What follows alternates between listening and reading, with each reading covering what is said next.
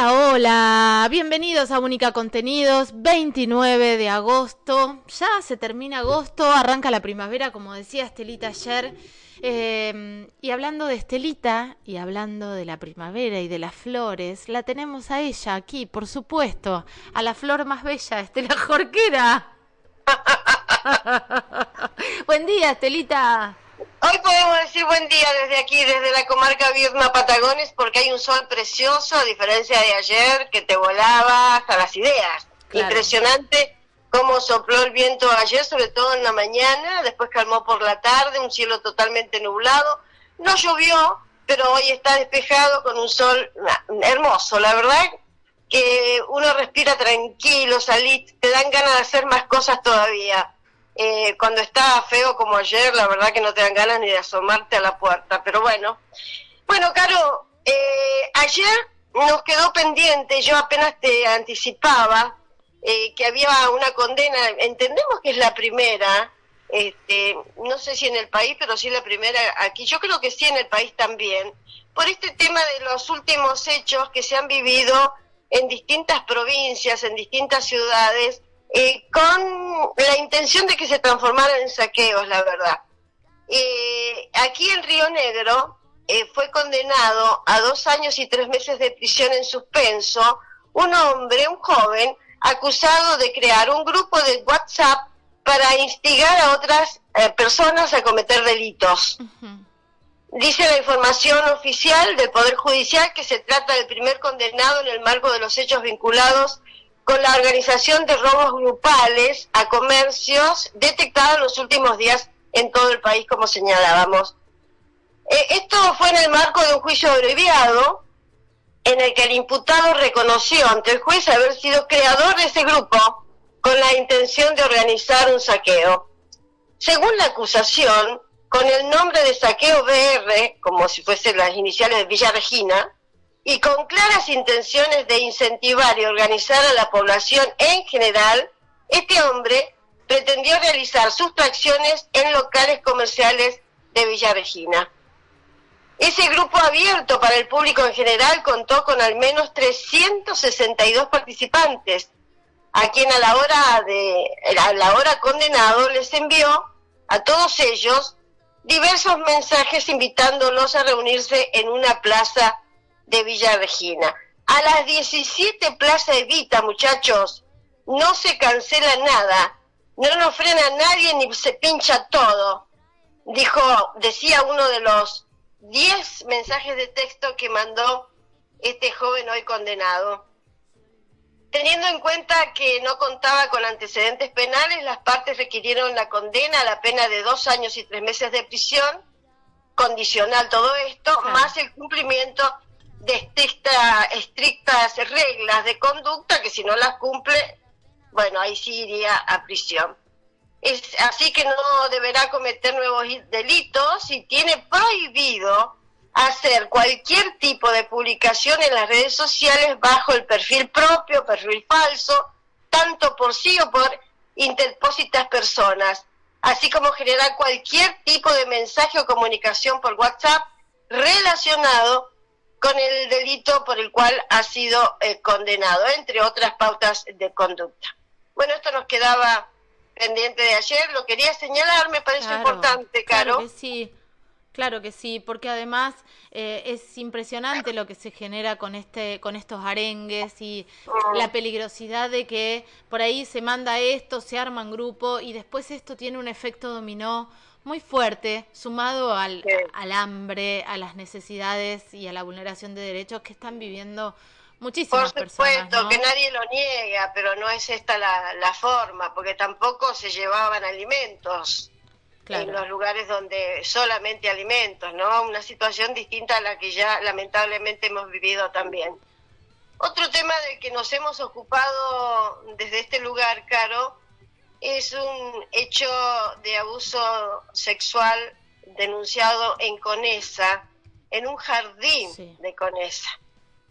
Hace poquito creo que vos hablabas con una de las mamás de, las criaturas, este, una de los padres que denunciaron, una de las mamás. El ex profesor de educación física, Saúl Peña, fue declarado culpable del abuso sexual simple de una nena ocurrido en 2019, cuando esta criatura estaba en la salita de tres, en el jardín de infantes de la Escuela María Auxiliadora de Conesa.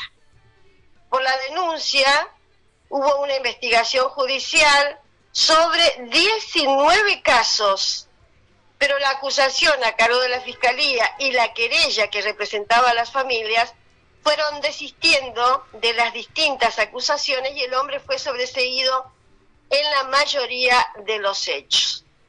De las 19 familias, 15 decidieron no avanzar en el proceso y cuatro fueron impulsadas por la fiscal Mariela Coy, que finalmente desistió de acusar.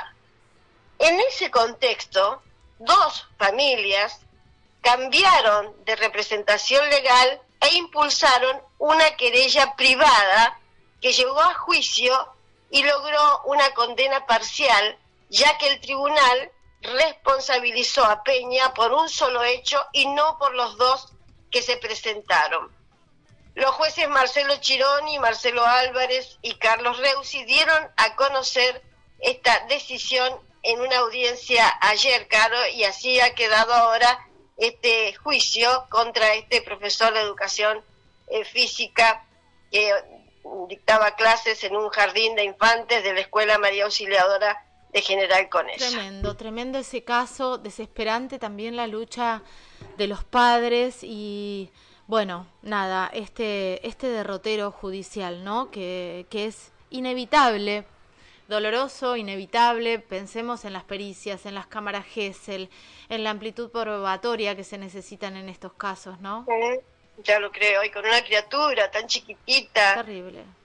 Bueno, eh, vamos a ver ahora, se ha declarado culpable, responsable, vamos a ver qué pasa ahora con eh, la condena que se dicte. La condena, ¿no? Y, y recordar también que las condenas por abuso sexual simple realmente son vergonzosas, ¿no? A veces desde el sentido común de los niños o de los más chicos es, pero ¿cómo mami robó un poco de comida para comer? Digo, robó una gallina y le dan cinco años, pero... Eh, abusó sexualmente de alguien, le cagó la cabeza y la vida a, una a un niño o a una niña y le dan tres años en suspenso, dos años en suspenso, ¿no?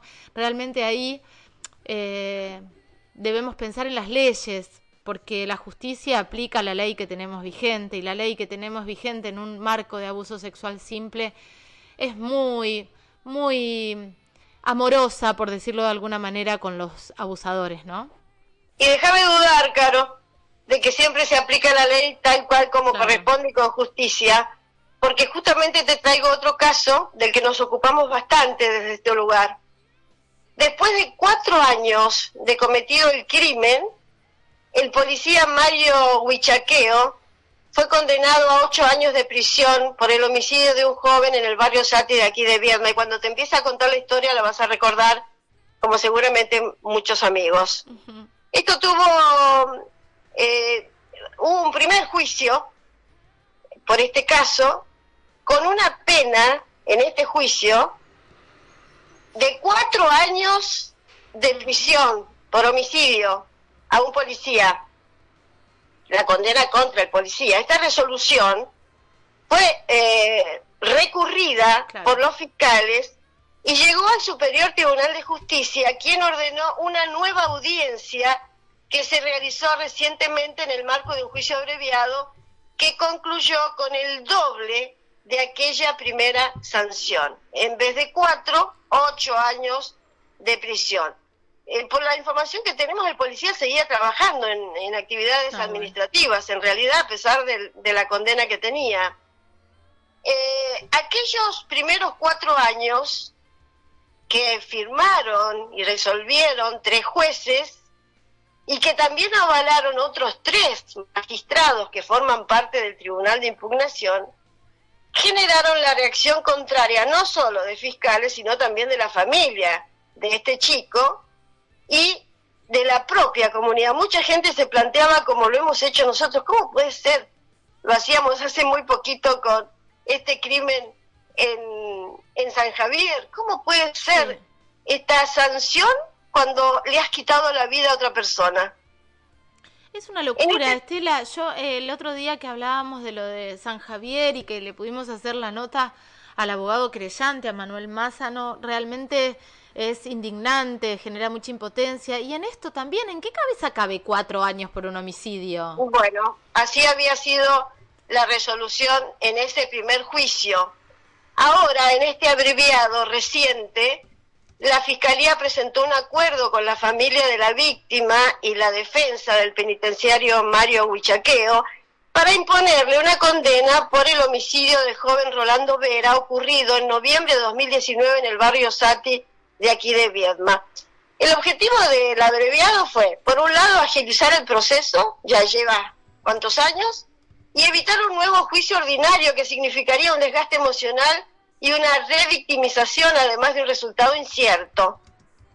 Por ello, dijo el fiscal Juan Peralta, trabajamos con las víctimas y con la defensa para poder dar una solución justa a este hecho. Este homicidio se produjo en la madrugada del 2 de noviembre de 2019, cuando el acusado llegó a la plaza del barrio Sati donde había un grupo de chicos reunidos, se dirigió a ese grupo, entre los que se encontraba la víctima que tenía 17 años, y les empezó a recriminar la autoría de un robo. Amenazó, y no solo amenazó, sino eh, extrajo el arma reglamentaria y disparó tres veces allí en la plaza.